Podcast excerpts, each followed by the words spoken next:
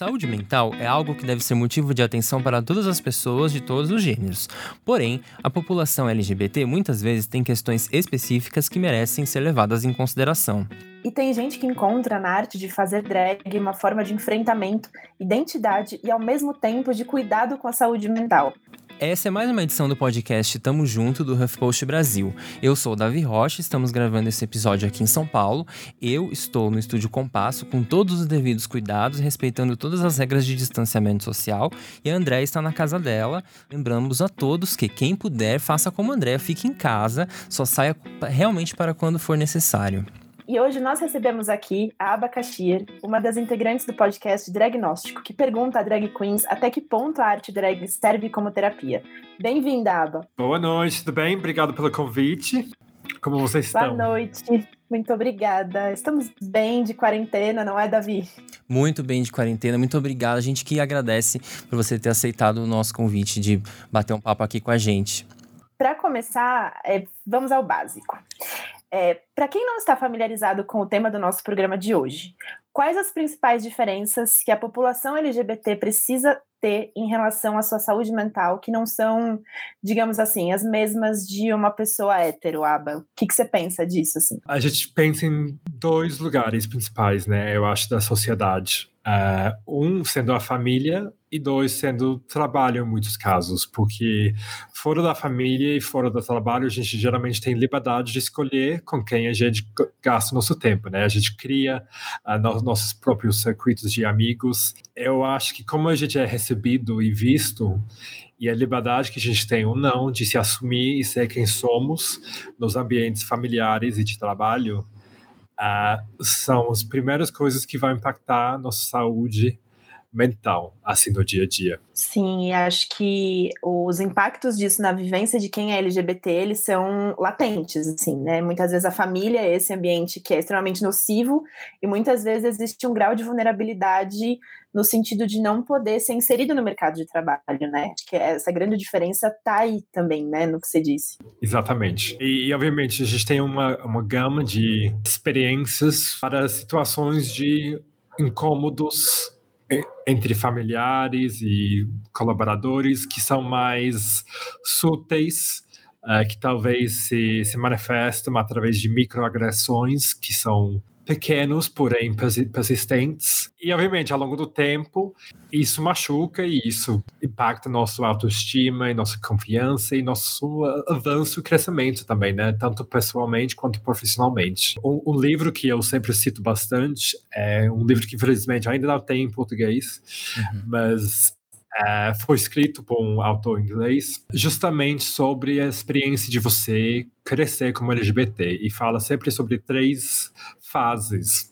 na, na vida de um LGBT, que é o uh, processo de instalar uma sensação de vergonha na criança e adolescente por por não se encaixar, por ser diferente. E isso é algo que, obviamente, se concretiza, se reforça ao longo dos anos em diversas situações, na família, na escola, e eventualmente em situações de trabalho, em, e também em amigos nesse momento, e que, numa segunda fase, as consequências dessa vergonha que é criado e reforçado ao longo do tempo faz com que a população LGBT é que procure válvulas de escape que podem tomar várias formas.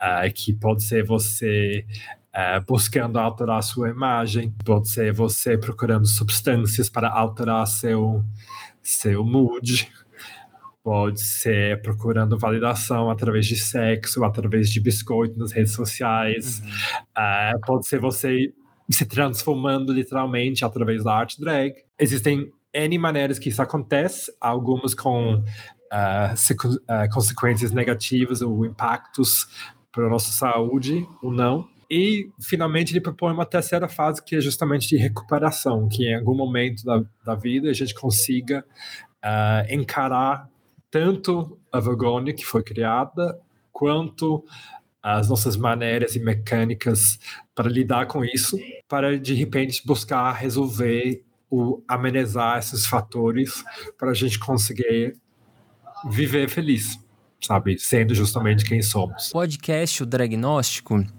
ele trata muito sobre. É, ele vai. Ele mostra histórias, né? De. Vai contando histórias de drags no, conforme os episódios, né? Você vai ouvir. Eu, eu que eu ouvi recentemente, você vai ouvindo os episódios, vai conhecendo várias histórias incríveis. E e ali vocês vão falando até que ponto a arte de fazer drag ela vai servindo de terapia também para as pessoas. É, eu queria que você comentasse um pouco sobre isso, sobre essa relação e apresentasse o podcast também para quem é, ainda não conhece. Sim, então o podcast uh, foi uma ideia que eu tinha uh, vários anos atrás, porque uh, quando eu comecei a sair com mais frequência e as pessoas começavam a me conhecer e Uh, assim, nesse processo de as pessoas se conhecerem, você às vezes acaba fazendo entrevistas, ou as pessoas fazem perguntas e tem interesse por, por, saber mais. E a pergunta que sempre vem é: por que, que você faz drag? Uhum. Uh, aí, depois de umas cinco vezes de receber essa pergunta, eu percebi que ia precisar de uma resposta pronta e, uh, a princípio, interessante. E eu comecei a brincar que era terapia como se eu fosse uma pessoa tão louca que a única solução para mim, a única terapia que pudesse resolver minhas coisas fosse fosse drag. E depois de repetir essa pergunta umas vezes, é, eu percebi que talvez na verdade, isso foi uma resposta verdadeira, honesta, por mais que eu tivesse colocado como se fosse piada inicialmente. A partir desse momento, eu fiquei curioso para como que eu pudesse ir atrás e comprovar essa ideia. Então, eu, eu gravei inicialmente duas conversas independentes com uh, duas amigas minhas, Malona e Mina de Leon. Mina, que foi minha primeira amiga drag aqui em São Paulo, uhum. e a Malona, que eu procurei para estudar como fazer perucas e maquiagens, etc. Isso tornou uma grande amiga minha. Tentei fazer o podcast andar, mas para qualquer pessoa que já tentou fazer um podcast sabe o, o qual trabalhoso que é e qual difícil que é fazer sozinho.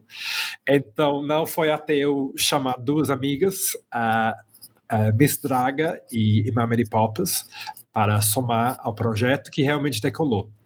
E justamente eu chamei a, ambas elas, porque eu, eu digo que eu sou inspirado na ideia da arte terapia, nessa ideia que a arte drag possa servir como terapia, porém eu não tenho uma base teórica. Uhum. Então é mais é parte mais de uma ideia que me inspirou a, a procurar entender esse, esse área. Porém, a Miss Draga é psicóloga formada e, e profissional e, por outro lado, Imamedi Poppers é psiquiatra. Então, justamente, elas carregam com elas esse conhecimento teórico e juntas a gente consegue explorar essas questões de uma maneira séria, mas sem ser sóbria. Então a gente consegue brincar um pouco, entender como é a dragventura e trajetória de cada uma, porém também chegar ao longo das entrevistas a um nível um pouco mais profundo, entender é, a vivência de cada um, de onde ela vem, para onde ela é, quer ir, até onde quer chegar, etc. Tudo, todas essas coisas. É, e eu fiquei curiosa para saber é, da onde surgiu a aba, assim, como que você criou essa drag para você. Enfim, estava ouvindo você falar e me veio essa curiosidade muito também porque recentemente eu entrevistei a Lorelai Fox que para quem está ouvindo a gente, para quem não conhece, é uma drag queen que, enfim, tem um canal no YouTube com mais de 800 mil inscritos e ficou relativamente famosa nas redes sociais ela acha que hoje a arte drag, né, ser drag está mais mainstream do que era uns anos atrás. E que para ela é, existe uma questão que é muito viva no sentido de que a drag sempre chega na frente, assim, ela sempre chama muito atenção, independente da representação que ela tenha, né? A drag comunica, ela fala, ela mostra uhum. coisas ali, ela chama atenção, ela chega antes, né? Então eu queria saber de você, assim, como que começou a aba, como que como que surgiu essa drag na sua vida? e que a gente falasse um pouco sobre essa questão, assim, se você acha que hoje a gente pode falar que as drags realmente estão mais no mainstream, levando para esse lado também do quanto que isso é importante para a gente falar de representações de saúde mental. Estamos vendo cada vez mais drags infiltrando o mainstream. É, isso acho que não precisa significar que a arte drag também deixe de ser uma coisa underground. Eu acho que cada drag pode procurar ocupar o espaço que, que lhe interessar. Isso certamente é, é uma coisa que a gente está vendo, que temos mais drags no mainstream, que a arte drag seja é algo percebido e reconhecido como uma arte que existe dentro da, da, do mundo das culturas. Porém, eu acho que isso não precisa tirar também essa força uh, subversiva que também a arte drag sempre ocupou, desconstruir certas ideias e de continuar cutucando e provocando esses temas. Mas, é daí falando... que vem a ideia de enfrentamento, né? Exatamente, sim. E ela está certa. Historicamente, as drag queens uh, estão lá na, na, linha da frente e justamente pelo fato de chamar tanto atenção, seria uma, uma oportunidade perdida para não usar essa atenção para transformá-la em algo mais poderoso, né? Ou seja, já que a gente está chamando toda a atenção para nós quando a gente estiver na rua, na balada, etc., para que não transformar essa atenção em uma plataforma para você falar sobre algo que te parecer interessante ou importante. No meu caso, eu nasci na Inglaterra, eu sou britânico, uh, eu venho do centro da Inglaterra, de uma cidade que se chama Birmingham, uh, e cresci mais ou menos sempre lá no, no meio da, da Inglaterra, me mudando um pouco com minha mãe, até que eu me mudei para Londres com 18 anos para estudar português e alemão na faculdade. É, eu fazendo minha graduação assim em idiomas, acabei conhecendo o Brasil pela primeira vez em 2011, fazendo intercâmbio em na UFMG, em BH. É, eu curti bastante, conheci Brasil, porém não cheguei a conhecer São Paulo. E assim eu acabei voltando para a Inglaterra depois dessa experiência meio louca, assim, seis meses intensamente vividas, com curiosidade, tipo, gente, como seria realmente morar, trabalhar, viver no Brasil de uma maneira mais integrada, né? Não na bolha de intercambicha. uh, é, então, eu voltei já com essa curiosidade de voltar e também não tendo conhecido São são Paulo, eu fiquei com essa curiosidade e também eu fiz o vínculo que São Paulo também é o centro de trabalho, de, de indústria né, na América Latina. Eu acabei sendo chamado, participando de um concurso para trabalhar para uma multinacional que tinha presença no Brasil e procurava uh, pessoas que falavam português. Aí eu já entrei com esse intuito Uh, e o intuito era certo, consegui fazer uma rotação eventualmente uh, de seis meses aqui no Brasil. E depois de, acho que dois meses, três meses, já ficou claro para mim que seis meses não seriam suficientes. Eu quis ficar, consegui convencer meu chefe me deixar aqui por mais, mais um tempinho e fiquei ficando. Assim, e foi nesse tempo que eu cheguei em março de 2014, antes da Copa. Em maio de 2014, eu assisti a, a edição de Eurovision daquele ano, que é um concurso de, de música da Europa anual. E foi o ano em que a Conchita Wurst venceu. E me emocionou bastante, porque na Inglaterra eu nunca tinha participado da comunidade LGBT, por mais que eu eventualmente me assumi não consegui muito bem integrar é, essa minha sexualidade com minha vida social assim. Então não cheguei até amigos LGBTs não consegui não cheguei a frequentar uh, baladas nem nada. E também nunca me identificava com a comunidade LGBT porque por falta de contato e também por falta de talvez jogo de cintura eu olhava a comunidade de longe e associava só com militância, que também, pelo fato de contato, eu não me identificava, não sabia muito bem como me aproximar a esses, a esses temas. Então, quando a Conchita venceu, eu fiquei super emocionado, porque geralmente, ao longo dos anos, eu sempre assistia esse programa de Eurovision e torcendo para as pessoas diferentonas, né? Uh, que geralmente eram uh, atos LGBTs que eu sempre torci, mas nunca iam para frente. E aí, justamente nesse ano, eh, eu vi com Tito vencer, eh, eu senti que, de repente, mais milhões de pessoas ao redor do mundo assistindo e ficando emocionado com esse momento. E eu já tinha essa ideia de me montar na cabeça como drag. Então, quando eu vi ela vencendo, entendendo um pouco a história dela, de tudo que ela passou, para mim aquilo foi o, o, último chute na bunda para falar, olha, se ela conseguiu chegar ali e enfrentar tudo que fez para conseguir fazer aquilo, você consegue se jogar uma vez de peruca e um vestido, como você decidir, e experimentar essa vida de drag. E foi assim que eu comecei a fazer drag no Brasil. E agora estamos aqui em 2020 e só desandou e se tornou uma drag mentora bem louca e continua sendo.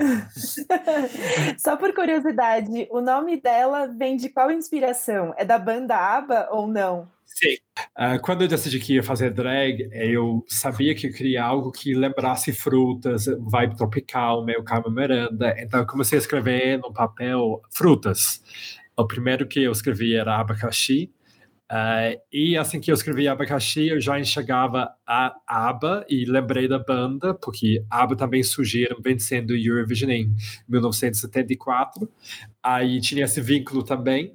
Aí eu separei a ABBA de um lado e pensei, o que, que eu posso fazer com essa parte do ca caxi? Aí o, a palavra para quem trabalha na caixa no inglês é caixia. Hum. E minha, minha mãe trabalhava na caixa de McDonald's quando era jovem. Uh, então, tinha esse, essa ligação.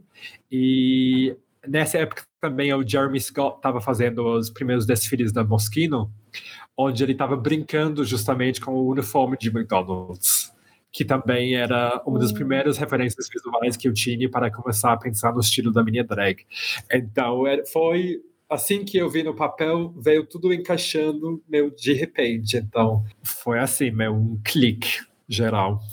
Que demais, eu não tinha associado ao abacaxi. Quando você falou, eu falei, nossa! É, tem, eu tenho é amigos que isso. sempre tem, eu acho que cada seis meses tem um amigo próximo que aparece falando, nossa, só agora eu percebi, tipo, quatro anos depois. Eu acho divertido, é bom porque parece que tá pipocando, né? aos poucos as pessoas vão perceber. E você sabe que você está nos dando as honras de ser o primeiro convidado internacional desse podcast. Olha só, que não seja o último. Muito obrigado. E por assim, uma questão que não tem exatamente a ver com o nosso tema, mas é um clichê que a gente sempre faz para as pessoas estrangeiras. Por que, que você viu de diferente no Brasil, de todos os países do mundo? O que, que você mais gosta daqui? Vamos, já, vamos, já que é o primeiro convidado, a gente vai se dar a esse luxo de fazer essa pergunta super clichê. O que, que você vê de legal no Brasil? Ah, nossa, difícil de dizer, mas eu acho que coisas que eu amo, uh, que infelizmente eu acho que surgem de uh, circunstâncias difíceis, é o sentido de humor. Uhum. Então, é, eu não sabia muito bem como descrever o humor brasileiro quando eu chegava, uh, nem quando estudava a cultura brasileira na faculdade. Mas eu acho que com tudo que a gente passou, uh, o que a gente está acompanhando politicamente ao longo dos últimos anos, eu acho que com qualquer notícia que sair, sempre existe uma resposta com algum humor. Não sei se sarcástico seria a palavra certa, mas que, que encontra algum, algum humor numa situação extremamente difícil. Então, me parece que o, o humor brasileiro não desiste por nada. E sempre tem um meme é, ou alguma maneira de satirizar e de deixar, ridicularizar as diversas situações do dia a dia. Uh, que eu acho que inclusive é algo parecido com o humor britânico, que é de, de é, esse sarcasmo tipo profundo, de tipo, nossa, tá tudo uma merda, mas a gente tá aqui e firme e fortes. E eu acho que, de um outro lado, não, não, não achei como traduzir essa palavra até hoje, mas no inglês a gente diria resourcefulness, ou seja, conseguindo fazer coisas, muita coisa com pouco recurso. Hum. Então, por exemplo, eu vindo da Inglaterra, eu acho que eu sempre tinha uma ideia meio rígida de educação, uh, que para para aprender, você tinha que ir até uma instituição para você se inscrever, se matricular, estudar, e é, essa cultura é extremamente formal. Quando, na verdade, uma coisa que, que eu tenho uh, gozado bastante aqui é que as pessoas criam oportunidades para trocar conhecimento, sabe? Em diversos momentos ao longo dos últimos anos, eu participei de oficinas dadas por amigos meus que em um tempo depois, de repente, participam de oficinas minhas também. Uh, e então eu vejo essa flexibilidade em a, a, troca de aprendizagem, de conhecimento e essa comunidade que acontece para divulgar, de, uh, compartilhar e divulgar conhecimento, recursos, etc., que eu acho que é, é essencial, uh, mas é muito bom de ver. Você pode contar com os memes sempre, viu? Isso aí vai ter sempre. Aham, pois é eu, eu choro, assim, tem, tem memes que eu queria muito, muitas vezes compartilhar com meus amigos e meu, uh, minha família, mas obviamente é difícil de, a tradução, obviamente, muitas vezes a gente perde, mas, por exemplo, eu sempre lembro da Acabou Jéssica, que eu, eu tendo um dia muito difícil no trabalho. Eu vi, eu tinha saído de uma reunião com um diretor que tinha sido super escroto abaixo de circunstâncias absurdas também. E a gente saiu da reunião e eu vi o meme da, da Acabou Jéssica, mas a versão com o Taylor Swift. Bad Blood, né? Uhum. Que depois que ela fala Acabou Jéssica, tipo, explode fogo atrás dela e tem um eco. E assim, eu chorei, chorei, chorei de rir. Porque eu tava me sentindo exatamente igual, que eu tinha levado uma porrada na cara dessa reunião, saído, mas, tipo, que eu tinha que me levantar e fazer igual ela. E eu tentei explicar para amigos, eu tentei compartilhar, mas certas coisas não dá. Pelo menos minha graduação em português tá, tá mais do que compensado com, com essas maravilhas. Sim, com certeza. Pode contar com a fábrica de memes realmente sempre que precisar. E acho que eu fiquei pensando no que você falou, acho que a palavra talvez é, que dê para traduzir o termo em inglês que você usou, talvez seja resiliência, Sim. que é muito uma capacidade da gente de se adaptar a um, há uma vivência muitas vezes que, que não é boa, mas a gente continua fazendo memes e fazendo piada com isso e tentando superar isso de alguma forma, né? Só para agora trazer de volta para o mundo drag, eu acho que é exatamente isso que a gente está vendo nesse momento, sabe? A gente está vendo que a arte drag é nitidamente associada com baladas que estão todos fechados. Mas nada está deixando de existir, de persistir nesse cenário, inclusive está se adaptando de diversas maneiras e com bastante êxito e sucesso, eu acho. Então, uh, eu acho que resiliência é justamente a palavra. Sim, você participou de algum evento online nesse período de quarentena? Se montou dentro de, casa para aparecer Sim. numa reunião online, por exemplo? Como que foi isso? É, então, eu tenho organizado, eu... Uh, antes da quarentena, uh, a Drag Therapy costuma organizar um, uma roda de conversa aqui uh, no Cabaré da Cecília, Uh, onde a gente já acaba debatendo dia a dia, os altos e baixos de ser uma drag em São Paulo em 2020. E isso foi uma das primeiras coisas que migrou online, porque afinal é só uma conversa, então uma, uma videoconferência qualquer pode resolver isso. Então a gente conseguiu continuar com essa dragatividade. E depois, uh, quando bateu a saudade de montar, uh, a gente criou um, um novo formato que a gente está chamando de montação em massa. Aí o que a gente faz? A gente basicamente abre uma sala no, no Zoom, as pessoas vêm entrando, a gente mantém todos os microfones desligados, porque a gente sabe se você coloca mais de cinco drags num espaço, a gente vai conversar até não poder mais. Então, para todo mundo conseguir, conseguir se montar a tempo, o que a gente faz é a gente mantém as primeiras duas horas, um, um pouco, um pouco mais, com o, o microfone mudo, porém com o chat aberto. Então, se quiser, você pode ir dando oi, conversando para o chat. Mas a gente compartilha um playlist para, tipo, a gente tem uma música para animar o rolê e todo mundo fica, tipo, conectado nesse paredão de, de rostos em vários momentos e processos de montação.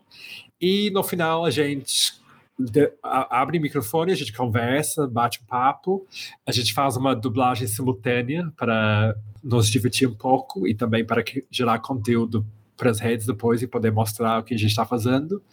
Mas também serve como oportunidade para as pessoas uh, se montarem com outras pessoas para depois fazer outras coisas, porque a gente sabe que tem um monte de drag produzindo canais de YouTube, podcast, participando em lives.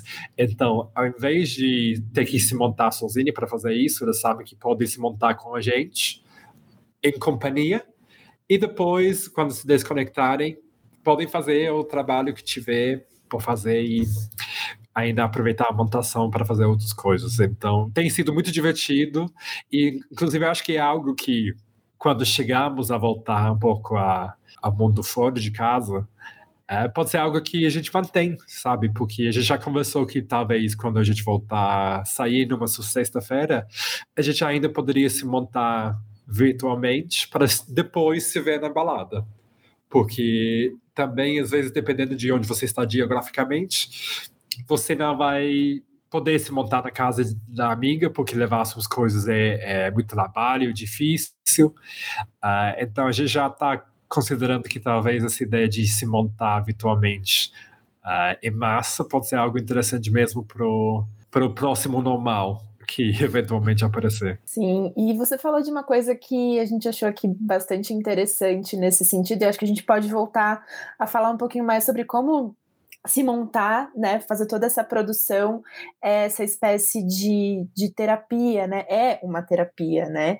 É, para você, como que é ser drag no Brasil, em São Paulo, de 2020? O primeiro é maravilhoso, tipo, fazer drag no Brasil, acho que é, eu tenho sorte de estar cercado por artistas incríveis, uh, cercado por uma cultura e história drag riquíssima, é, e eu acho que tem algo profundamente intrínseco e performativo sobre a cultura brasileira, eu acho que talvez venha um pouco do carnaval também, que faz com que a inspiração nunca falta aqui, sabe? A gente acabou de fazer a, a, Parada nas Paredes e a gente uh, também, dado outras situações que aconteceram durante esse mês de orgulho, a gente foi lembrado sobre a história do movimento LGBT uh, aqui no Brasil e das pioneiras que sustentaram essa cena até chegar em 2020.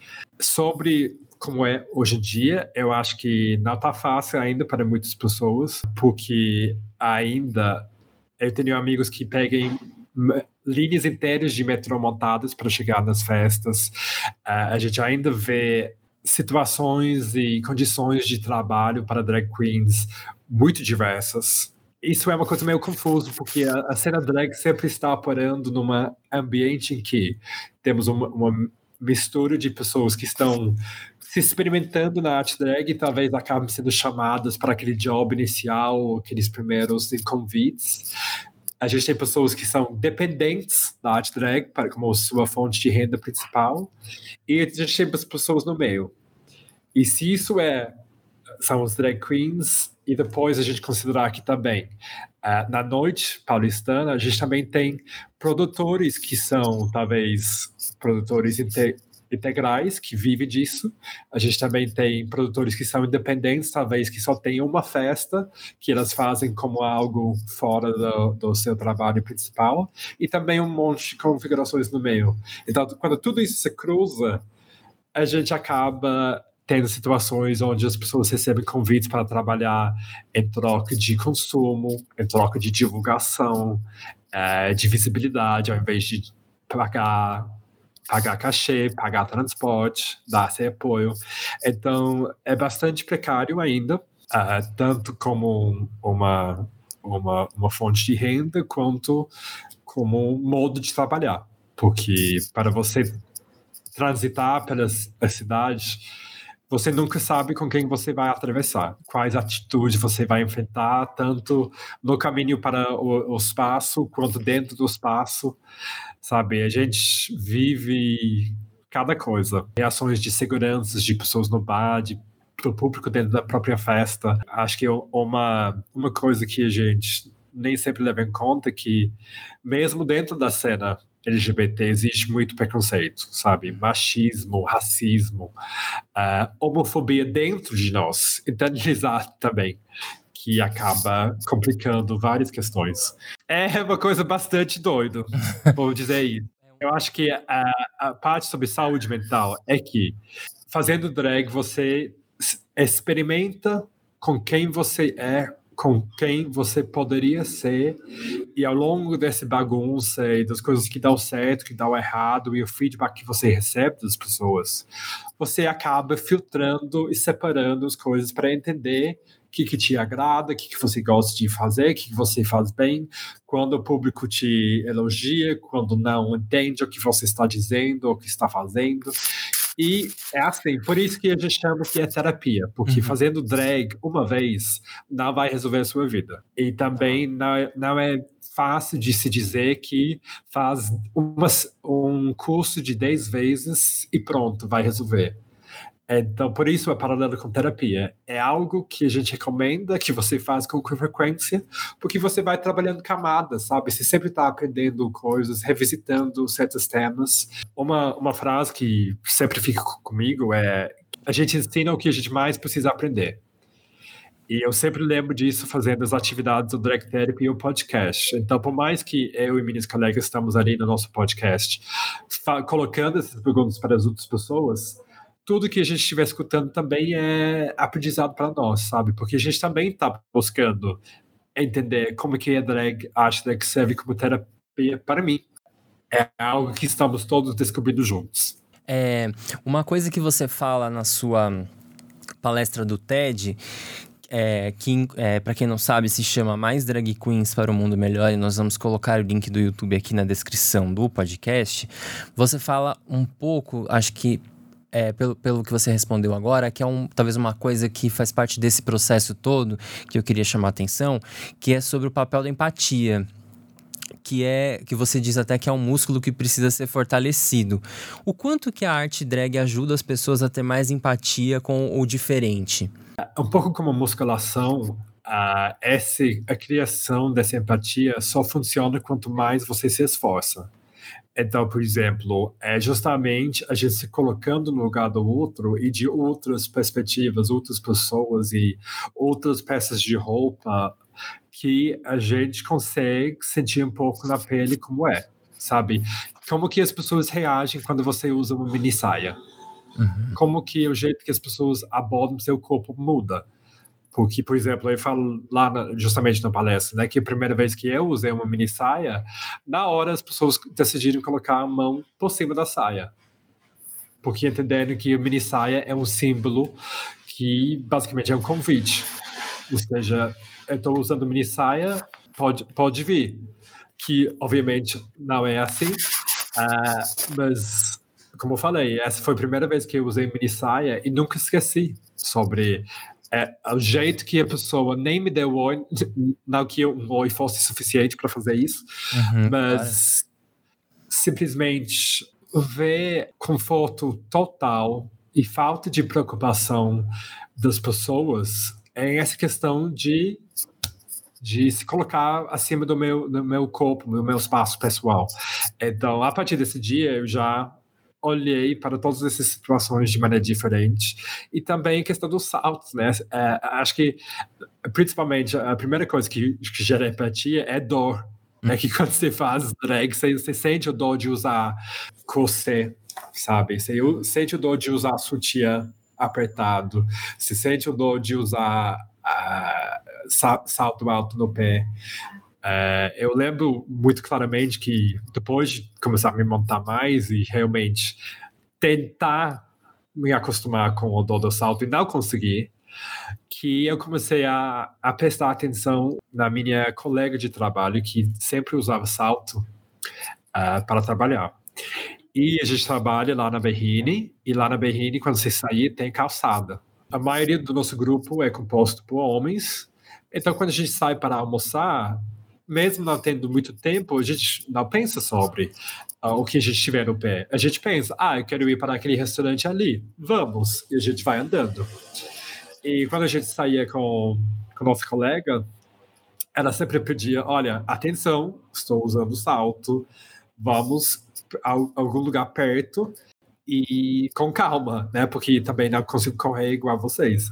Já com essa empatia na minha cabeça, eu consegui enxergar a reação meio levemente chateado nos colegas, tipo, ah, tá bom, vamos então. Uh, e aí, ao mesmo tempo, 100% simpatizar, porque cada passo que ela tomava, assim, aos, aos poucos, eu sentia na pele porque eu já senti, uhum. sabe? Eu saindo de casa para pegar o Uber, uh, só de andar 10 metros de salto, eu posso cair e quebrar minha perna, meu tornozelo, porque não tenho esse nível de, de domínio. São essas pequenas coisas que eu acho que se a gente conseguir construir essa empatia dessas diversas pequenas coisas, a gente cons conseguiria construir consciência, né? Mais consciência no dia a dia e transformar essa empatia em apoio de uma maneira mais geral. Continuando na, na temática do, do TED, assim, que, que o Davi trouxe, eu acho que ali você traz questões muito interessantes, né, dessa vivência drag, enfim, e de como isso pode ser uma ferramenta muito potente, né, uhum. para a gente utilizar no momento em que, em que você, né, cria uma drag, enfim, no momento que você não só vivencia, né, o que é ser uma drag, mas quando você vivencia situações como é que você relatou, né, quando você consegue transferir isso para outros lugares, entender, enxergar o outro, enfim. E acho que muitas vezes a gente fala de uma vivência feminina, né, de uma vivência uhum, das mulheres, como, como você disse. É, e você fala uma coisa no vídeo que eu achei muito muito interessante do quanto que o roteiro da vida de todos nós é definido pelo gênero, né? Uhum, sim. E, e aí chega num momento em que você fala que você ficou entre a escolha do Neo de Matrix, né? Da pílula azul Sim. e da pílula vermelha. É, eu acho que todos nós ficamos nesse. Todos nós atravessamos essa mesma jornada em alguma medida, né? Na vida. Uhum. É, qual que foi o momento para você da pílula que você teve que tomar? Assim? Qual foi o momento de escolha disso? Quando eu cheguei no Brasil, eu estava estava mais ou menos sozinho. Tinha um colega aqui comigo, mas ele já ia voltar para a Inglaterra e eu também já estava meio pensando em como que eu ia recomeçar a minha vida aqui, sabendo que eu queria ficar. Uhum. E eu, Uma mudança eu... muito grande, né? Assim, você estava chegando num novo país. Um dos motivos que eu queria isso é porque eu sabia que eu nunca conseguido havia conseguido me libertar perto da minha família, sabe? Perto do olhar da minha família, deles queria saber o que eu estava fazendo. Então eu sabia que estando no Brasil, longe da minha família, era uma oportunidade para eu começar do zero, sabe? Começar tudo do zero e me permitir explorar quem eu poderia ser, uh, com minha sexualidade sendo uma parte integral de quem eu sou, ao invés de ser alguma coisa compartimentalizada dentro de mim, trancado fora. Uh, então eu pensei como que vai ser isso. E para mim eu enxergava dois caminhos muito claros e eu acho que infelizmente essa foi uma visão simplista e binária, por aí foi a ideia que eu tinha na minha cabeça, que, que era, ou eu posso, eu tenho a opção de me dedicar muito à academia e tentar me tornar bonito, musculoso, atraente, basicamente buscar validação por sexo. eu acho que uhum. é o que ficou entre linhas na minha cabeça. Uh, ou eu posso me permitir ser quanto mais gay, para usar essa palavra, uh, na minha cabeça. Eu acho que gay, nesse sentido, é algo que empresto do inglês, que quer dizer, basicamente, camp, e ver até onde isso me leva. Sabendo que talvez drag fosse o, o veículo que podia me levar nesse caminho. Eu fiquei pensando sobre essas duas coisas na minha mente. Eu pensei, olha, eu sei que eu nunca gostei muito de atividade física. Eu não sei se as pessoas, se eu vou ser desejável, sabe, se eu caminhar para esse caminho uh, mais criança viada, explorando tudo isso que tinha dentro de mim. Uh, e, obviamente, é, essa dúvida vem de homofobia internalizada, uh, que justamente é o que a gente precisa pegar e desconstruir. Mesmo se eu conseguir, por um tempo, criar um corpo que me agrada ou agrada aos outros, por quanto tempo eu vou manter, poder manter aquilo, aquele ritmo? Isso vai me fazer feliz, sabe? Gastando todo esse tempo, eu vou estar feliz, usando, dedicando todo o meu tempo, toda a minha dieta em função disso. Uh, e no meu caso, porque obviamente todo caso é diferente, com certeza tem pessoas que estão muito felizes em, em fazer vários tipos de atividade física, não nada contra, mas não era meu caso. E assim eu pensei, olha, é, uh, esse lado de explorar essa parte mais feminina, gay, mais afeminada, explorando todas essas referências desse mundo que eu tinha, me assustava, porque justamente ia me provocar enfrentar essa homofobia internalizada. Uh, eu também não sabia até onde ia me levar, mas eu sabia que ia ser mais divertido. Eu sabia que podia dar muito ruim, que eu ia cagar de mil vezes, que eu ia fazer coisas que talvez eu não ia gostar, que ia me arrepender, mas eu sabia que pelo menos fazendo ia ser uma história de vida talvez que eu um dia poderia chegar a me orgulhar mais dela. E com isso eu eu, eu tinha uma amiga que veio para para Carnaval em 2015. Eu prometi para ela que eu ia fazer, sabendo que ela era doida do mundo drag ia me cobrar disso. Aí eu fiz, foi horrível nunca mais queria me Não sabia o que fazer, eh, não tinha corset, acabei me embrulhando usando fita plástico para tentar criar uma cintura, que foi absurdo. Acordei no dia seguinte grudado para o sofá, porque foi tão doloroso tentar tirar quando cheguei em casa, que não consegui, consegui tirar tudo dormi no sofá, e aí dia seguinte, quando eu estava acordando, tipo, mexendo, então a fita foi. Ai, então já começou assim. E obviamente, essa também nessa primeira vez, como eu falo, tipo, eu só consegui ficar em pé, tipo, 30 minutos, as pessoas tocaram em mim, eu não estava preparado para isso, não me senti bem. Lá, lá, lá, lá. Uh, mas eu fiz uma segunda vez, um mês depois, e aí acho que três meses depois disso eu fiz um curso no SESC, o Drag Queen curso por Zé Carlos, aqui, acho que ele continua fazendo, dando esse curso e recomendo para quem estiver começando. E quando eu comecei a fazer esse curso, que era acho que é oito encontros semanais, já nesse turma de talvez 30 pessoas, tinha mais seis ou oito pessoas que realmente tinham uma garra extra uh, com com vontade de fazer algo acontecer, hum. com essa vontade de se montar. E foi ali que eu comecei a me montar mais com, com Mina, com Minerva, com Satine, uh, com o grupo que basicamente se tornou Heteronormativa, que é um coletivo que a gente criou e que depois de coletivo se tornou festa e um monte de outras coisas também. Uh, e foi, basicamente foi. A partir daquele momento eu não tinha mais controle e foi. Eu queria aproveitar para perguntar é, para você o seguinte: a gente publicou aqui no, no HuffPost uma reportagem um tempo atrás chamada Epidemia da Solidão Gay, que teve uma grande repercussão. A gente vai deixar o link também no, na descrição do episódio. E a reportagem mostra algumas coisas, algumas coisas que você disse. Assim, a reportagem fala da discriminação e exclusão do jovem gay, primeiro numa sociedade heterossexual, em que ele é visto como diferente, e depois do próprio universo gay, que afinal tem muitos padrões padrões também impostos. Então, por exemplo, o gay tem que ser da noite, tem que frequentar a balada The Week, tem que malhar, ter corpão e etc. Sendo que ele pode ser muitas outras coisas.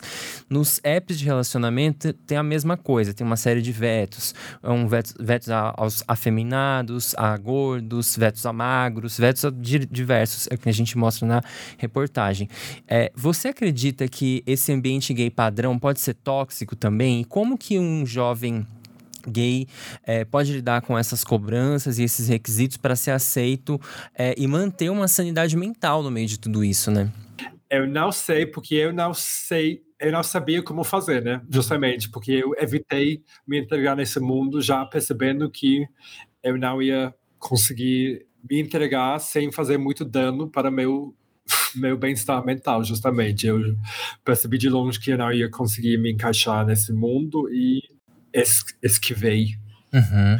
É difícil de saber. Porque é, realmente eu não, eu não tenho resposta. Eu, eu, acho que sim é tóxico, por isso diz que eu, eu busco evitar, sabe? Eu, uh, uma das coisas que eu tenho lido também sobre essa questão de saúde mental e de, de crescer como, como gay e LGBT também, no geral, é, é que muitas vezes a gente procura perfeição uh, para compensar o fato de estarmos errados, né?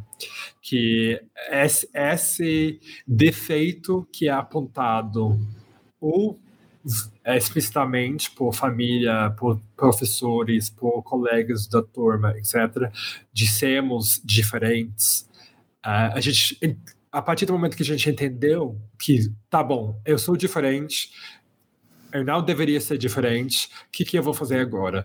A reação é compensar por isso. Uhum. Então, por isso que a gente se dedica tanto a se tornar superestrelas, sabe, celebridades.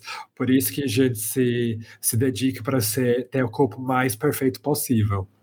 Por isso que tem tanta con, con, concorrência na cena drag para ser a drag mais bem sucedida, a mais polida, a mais bonita, a mais magra, a que abre mais death drops.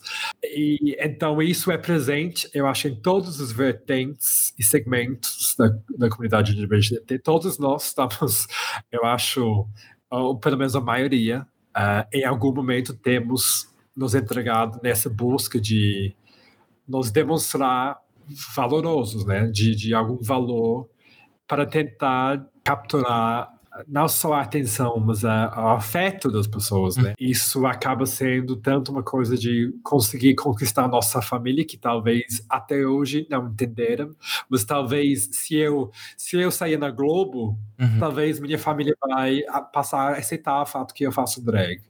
Talvez se eu parecer um homem mega mus musculoso, eu vou ser aceito no trabalho porque eu vou ter esse aspecto macho. Eu acho que existe muita toxicidade em toda a cena, infelizmente.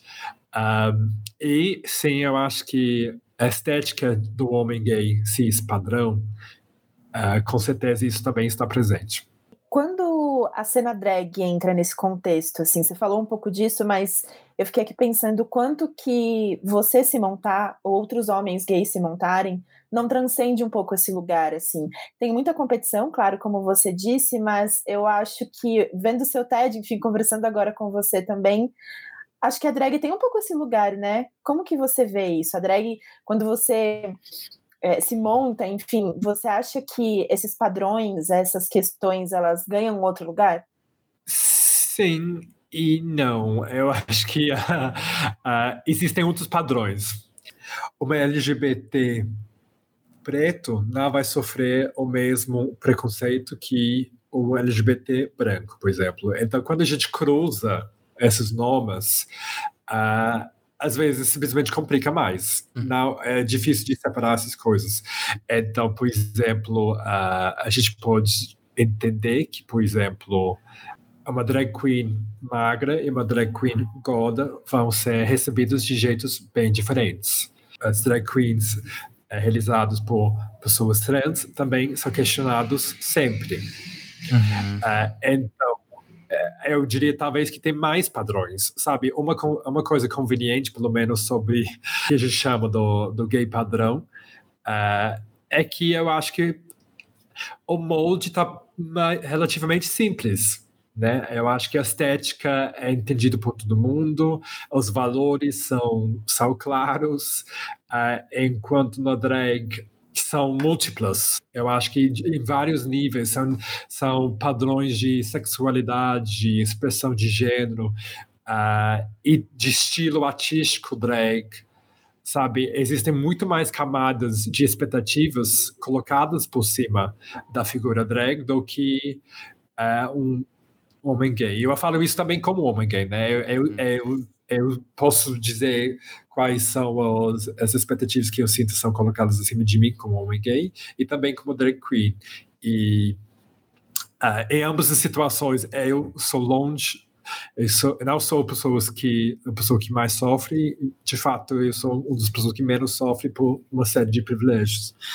Mas, uh, certamente, dentro da cena drag, é muito mais complexa essa questão. E por isso eu acho que a importância de você procurar se entender, sabe? Entender uh, seu lugar, uh, quem é quem é você, tipo como você vai dialogar com a sua sexualidade, com sua identidade de gênero, com sua consciência de classe. Uh, com as políticas que te impactam na sociedade e saber o que você quer fazer com isso, né? Porque eu acho que a partir do momento que você se entende, você entende de onde você está partindo e onde você quer mexer, você consegue interferir e passar pela cena com muito mais confiança. Porque se alguém joga algum comentário shady sobre você, você entende que isso é a expectativa dela, que ela está impondo sobre você, que não tem nada a ver com você, sabe? Uh, isso é uma coisa que eu tenho percebido agora que eu estou de barba de novo. Então, eu tenho oscilado ao longo dos anos muito entre tentativas de fazer uma maquiagem mais polida e uma maquiagem mais doida. Uh, e eu sempre digo que minha vontade é ser cada vez mais doida. Mas existe uma coisa dentro de mim que procura uma validação por demonstrar que eu consigo fazer uma maquiagem polida quando eu quero. Uh, então eu sempre fico entre essas duas coisas. Agora que eu tô de barba, eu tento fazer algo mais polido e de repente quando você quando alguém entende que você está procurando se encaixar nessa linha de algo mais polido de repente se você não alcançar essas expectativas você é desprezado né tipo ah você tentou mas infelizmente ainda não chegou no patamar Uh, porém, agora que eu estou de barba, já fica de cara que eu não estou buscando isso, né? Porque já o fato de eu ter barba faz com que eu não possa me encaixar naquela categoria. Então, eu já não tenho que me desculpar ou me explicar que eu estou buscando me encaixar naquele nome. Então, uh, isso não me atinge tanto agora, porque eu já, já não faço mais parte da, daquele, daquela proposta. É, acho que é saber também sobre se permitir, né? E transitar entre isso da melhor forma possível para você, né? E para cada um que, que experimenta isso. E, enfim, a gente queria fazer uma espécie de brincadeira agora, assim, no final de todos os episódios do Dragnóstico, vocês dão um diagnóstico final para os convidados, né? Sim. e a gente queria saber qual o diagnóstico que você dá para Tamo Junto. Olha, eu acho que o diagnóstico é, é de. É, eu vou prescrever uma montação emergencial para ambos. Ou seja, é, hoje é, é, é 30 de junho, né? Ainda dá, eu acho que quatro horas para vocês dois se montarem. Urgente, urgente. Não, não quer tarde demais. A gente fala no, no Drag Therapy que Uh, quanto mais lag, melhor. Que se todo mundo se montasse uma vez, uh, o mundo seria melhor. E realmente, gente, eu acredito nisso. Então, caso vocês não tenham se montado de drag ainda, eu acho hoje um ótimo dia para começar. Ai, eu morro de vontade. É, tipo, a pergunta que você sempre faz é por que não? Ninguém nunca Exato. me conseguiu dar, dar uma resposta, sabe? Quando, quando, eu fico de frente de pessoas que que ficam assim ponderando, eu olho na cara delas e falo, por que não? Você consegue me falar um motivo para você não fazer uma vez? Nossa, não. E, e sempre fica, e fica aquele silêncio constrangedor de. Hum. Bora fazendo. Bora fazer. Bora ir nesse plantão emergencial, Davi. É, inclusive, uh, Agora que a gente está fazendo montação em massa, todo mundo pode experimentar até de casa sem, sem precisar se colocar na rua. Então, não, não, não teve momento melhor. Sem desculpas. Maravilhoso. É, Aba, muito obrigado por, pela sua presença, pelo, por, por, tudo que você falou pra gente, foi maravilhoso. Onde que a gente te encontra nas redes sociais, para o pessoal que está ouvindo te seguir? Ótimo. Uh, pode me seguir no Instagram, é mais fácil, é dragventures. Uh, se você procurar também abacaxi, você também vai, vai me ver lá. E se procurar Drag Therapy, vai aparecer uma pílulazinha azul e rosa lá no Instagram também, para nossa conta, que o arroba é Dragaholics Anonymous, porque alguém infelizmente roubou o nome de Drag Therapy antes de a gente conseguir pegar. Ah, pronto. Então, fica foi isso. Bom, obrigado a todo mundo que nos ouviu hoje. Você pode mandar essa sugestão de tema pra gente nas redes sociais do HuffPost Brasil. Estamos no Twitter, no Facebook e no Instagram como HuffPost Brasil, tudo junto. Eu também tô nas redes sociais, eu tô no Twitter como Davi Rocha, no Instagram como o Davi Rocha, você pode me seguir lá. E obrigada a você que tirou esses minutinhos para ouvir a gente hoje. Para continuar com a gente, você pode seguir o HuffPost Brasil nas redes sociais e, se quiser, o meu arroba é Dea Martinelli. Esse podcast foi gravado pelo Alexandre Lupe e teve edição de Edgar Maciel. O Tamo Junto está no Spotify, na Deezer, no Google Podcasts e na Apple Podcasts. Segue a gente para não perder nossos episódios e até o próximo programa. Tamo junto. Tamo junto. Tamo junto. Tamo junto. Tamo junto. Tamo junto. Tamo junto. Tamo junto. Tamo junto. Tamo junto. Tamo junto.